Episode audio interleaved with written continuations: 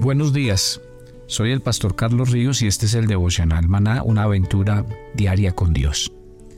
Estamos hablando de transformación y para hacerlo, desde hoy voy a colocar la vida de hombres y mujeres de Dios en la Biblia, que fueron transformados. Y vamos a mirar la característica de todo el proceso que vivieron para experimentar esa transformación en sus vidas. Voy a empezar con Abraham. Y Abraham, podríamos decir que, según la escritura, era un hombre común y corriente de su sociedad. Vivió alrededor del final de la edad de bronce temprana, cerca de dos mil años antes de Cristo, en una ciudad próspera, activa, culta, conocida como Ur de los Caldeos, dice Génesis en el capítulo 11, en el verso 28. La tierra de los caldeos, conocida también como Mesopotamia, eh, está ubicada en el Irak de la época actual, al que los arqueólogos eh, e historiadores llaman la cuna de la civilización, porque es allí donde la gente antigua se reunió por primera vez en ciudades y estableció sociedades. No distinto de sus vecinos, al nacer Abraham, recibió este nombre. Mire, Abraham. No tiene la H intermedia. Abraham. Y así lo vamos a leer en Génesis capítulo 2. Quiero que tenga en cuenta porque Abraham luego se le va a cambiar el nombre. Por eso voy a usar en esta serie todos los hombres a los que se les cambió el nombre. Porque yo creo que vale la pena esa relevancia bíblica y cuál fue el proceso para que Dios hiciera eso en la vida de estas personas y cuál fue la característica. Hablemos un poco de Abraham y su, y, su historia. Entonces, el nombre Abraham significa Padre exaltado. Muy probablemente es una referencia a la deidad que su familia adoraba. Eh, la gente de Mesopotamia adoraba un panteón de dioses pero inmenso, gobernado por el dios Luna Sin, a quien ellos consideraban el Señor de los cielos y Creador divino. Abraham adoraba ídolos y aceptaba la mitología como la verdad. Y, eso lo dice Josué en el capítulo 24, versículo 2, cuando hace referencia a la historia de Abraham. Pero aún así, Dios se le apareció específicamente a Abraham y le dijo una instrucción muy personalizada. Mire, lea Génesis 12.1, deja tu patria a tus parientes, a la familia de tu padre y vete a la tierra que yo te mostraré. Dios no se le apareció a un grupo ni a todo el pueblo, no Señor. Ahora, también es claro que Abraham no buscó a Dios para tener una relación con él. Dios fue el que se acercó a Abraham. ¿Y por qué ese hombre en particular? Se preguntará usted se había apartado de los ídolos de sus ancestros y había buscado a Dios? Claro que no. ¿Se hizo digno de la misericordia del Señor? Tampoco. El Señor escogió a Abraham por las mismas razones que nos escogió a nosotros. Ahora, podemos decir con seguridad que Abraham no hizo nada para ganar ni merecer el favor de Dios. Volvamos a repasar Génesis, pero vamos a leer ahora el capítulo 12 del 1, pero hasta el 3. Deja tu patria, a tus parientes, a la familia de tu padre, y vete a la tierra que yo te mostraré. Haré de ti una nación grande, te bendeciré, te haré famoso, serás una bendición para otros. Bendeciré a quienes te bendigan, maldeciré a quienes te traten con desprecio. Todas las familias de la tierra serán bendecidas por medio de ti. Qué belleza, ¿no? Entonces, ustedes pueden ver aquí, Increíble cómo a un hombre que no conoce a Dios, a un hombre que adora ídolos, Dios se le aparece y aquí viene la especialidad y por eso esta serie Transformación. Parta del hecho de que no hay ningún requisito para que usted sea transformado, solo entrar en el proceso y en el tratamiento de Dios. Dios nos escoge, ¿por qué? Por pura misericordia. Y si usted está oyendo este audio, quiero decirle que tal vez Dios lo está buscando y está tocando a la puerta de su corazón porque quiere transformar su vida y quiere hacer de usted una persona especial. No importa su pasado, como no le importó el de Abraham, para llamarlo a esta tan interesante tarea y desafío. El llamado de Dios a Abraham comenzó con un imperativo, una orden clara. Dios le dijo que fuera que se fuera de su país a una tierra que le mostraría.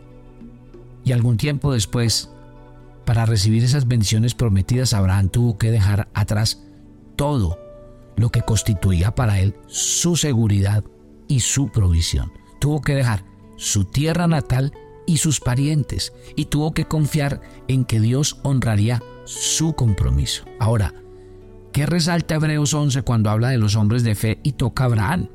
Hebreos 11.8 recalca, fue por la fe que Abraham obedeció cuando Dios lo llamó para que dejara su tierra y fuera otra que él le daría por herencia y se fue sin saber a dónde iba. Tremendo como lo plantea Hebreos. Y yo diría, paso número uno, en la vida de Abraham, si usted quiere ser transformado, paso, número uno, hay que aprender a dejar, hay que aprender a soltarse. Si usted sigue pensando que la seguridad de su vida es lo que tiene, el camino que es y usted no se atreve a soltarse en las manos de Dios para tomar decisiones, déjeme decirle que no va a haber ninguna transformación en su vida. Mire lo que recalca Hebreos 11:8 de Abraham. Se fue sin saber a dónde iba. Y eso para un hombre mayor, para un hombre que ya tenía su familia, sus negocios establecidos, sus parientes, tantas cosas. Mire, en los tiempos en los que se está leyendo la historia que les estoy leyendo hoy, tener una familia era una fuente de seguridad, tener un apellido y un padre reconocido, y todo eso lo tenía Abraham. Pero Dios le da un desafío, y el desafío es dejar todo eso que para él representa seguridad. Todos los años y todo el camino vivido, y sobre todo el futuro que uno cree que ya está asegurado. Así que déjeme decirle que el reto de la transformación empieza por algo difícil, se los tengo que reconocer, no es fácil que en un momento determinado Dios nos haga un desafío de dejar, de soltar y sobre todo de aquellas cosas que representan nuestra seguridad. Ahora esto no quiere decir que, que Dios le va a decir a usted que en el caso como en el caso de Abraham tenga que dejarlo todo. Yo simplemente le estoy diciendo esta mañana que el primer paso es soltar. Porque si usted no suelta, entonces tal vez no va a vivir la vida de aventura y propósito que Dios tiene para usted. Note que Abraham lo tenía todo, a excepción de qué? De hijos. Su mujer no podía darle hijos, y eso era una afrenta en la vida de él y de su esposa, de su familia. Y el desafío que Dios le hace es muy bello porque acabamos de leer capítulo 12 de Génesis del 1 al 3. Y una cosa que Dios le promete, si dejan la tierra, si dejan la parentela y se va al lugar que Dios le da, lo que Dios le promete que es, mire, le promete una familia y muchos hijos como las estrellas de los cielos, que va a tener una trascendencia no local, no nacional, mundial. En ese orden es la, la promesa que Dios le está dando a Abraham. O sea que, wow, yo me pregunto, ¿no será que la clase de desafío que Dios tiene para usted en esta época de transformación es algo que realmente lo tiene que llevar a decir usted, pues caramba, tengo más que ganar que perder con tomar la decisión de soltar. Bueno, ¿qué hace Abraham? Y me llama poderosamente la atención esto. ¿Por qué? Porque aquí Dios le hace una promesa a Abraham. Mire, los pactos en la Biblia tenían una característica. Habían dos clases de pactos.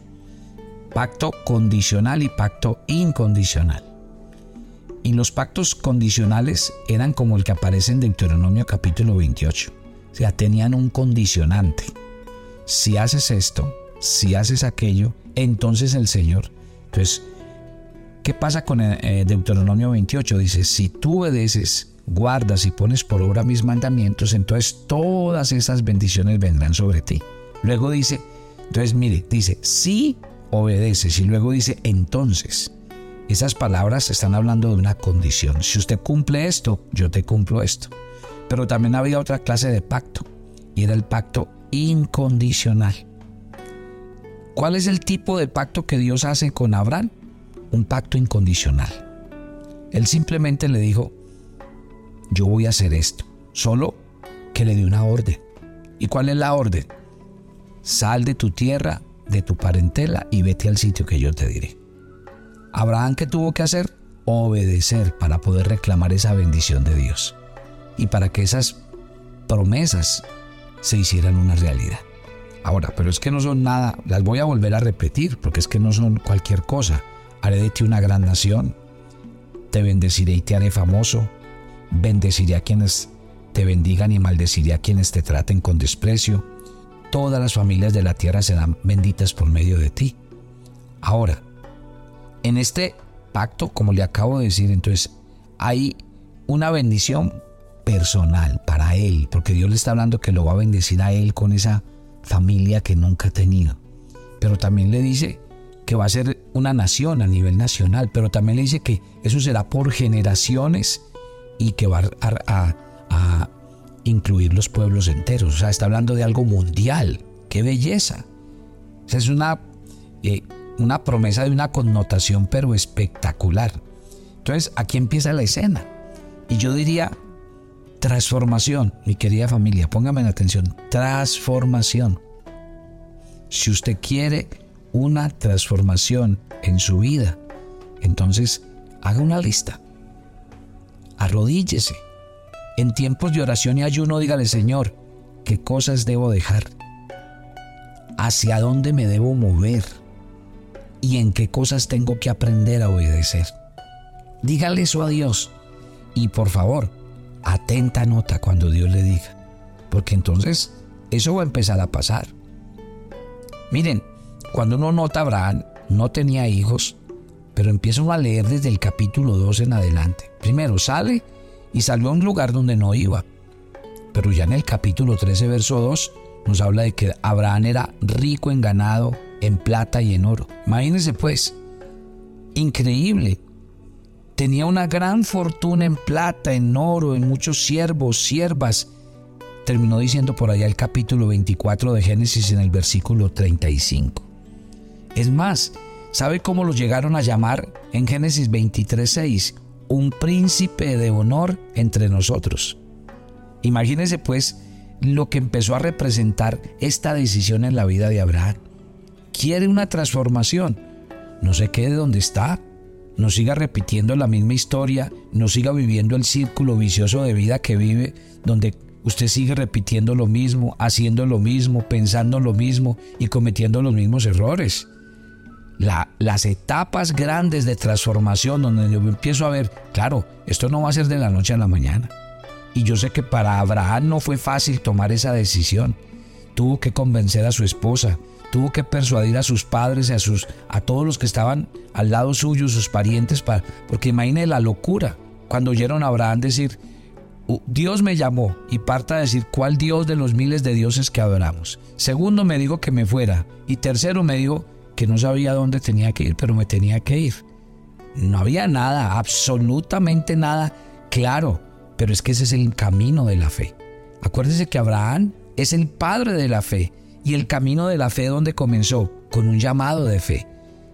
El problema de nosotros es que queremos que Dios nos diga a dónde vamos, cuánto nos va a dar, qué vamos a tener, qué cosas vamos a pasar. Y resulta que no. El secreto de una vida de aventura es saber que usted va a recorrer un camino y lo que le van a decir es, bueno, no le podemos asegurar absolutamente nada. Lo que sí le podemos asegurar es una cosa, que si usted toma ese camino nunca será el mismo. Será una persona completamente nueva y diferente. Entonces, por favor, la Biblia es clara, la Biblia es contundente. Tenemos que aprender a tomar decisiones importantes. Entonces, las bendiciones llegaron a nivel personal, en todas las áreas llegaron y fueron, digamos, el motor de este llamado y este proceso de transformación en el que se metió Abraham. Mañana les voy a contar todos los detalles hasta dónde llegó Abraham y lo que vivió, pero lo hacemos mañana. Padre, gracias por este día y por este tiempo. Te alabamos y te bendecimos porque este, esta serie me está diciendo que si yo quiero una real transformación en mi vida, pues yo realmente tengo que aprender a tomar decisiones radicales y entre ellas soltar, dejar y dejar ese sentido de seguridad que es que si no estoy seguro no me siento eh, apropiado para hacer las cosas. El camino que tú me ofreces es un camino de fe y es un camino de muchas bendiciones y yo quiero abrazarlo. Oiga el llamado de Dios esta, esta mañana. Oiga que Dios está hablando a su corazón y dígale al Señor que usted como Abraham quiere esa vida de aventura y propósito. Señor, te entregamos nuestras vidas, nuestros corazones. Ve delante de nosotros, guárdanos, susténtanos y que tu presencia esté en medio de nosotros. Nos encomendamos a ti y pedimos tu bendición en el nombre de Cristo Jesús. Amén y amén. Y los espero mañana para que sigamos en esta interesante historia de fe y de bendición.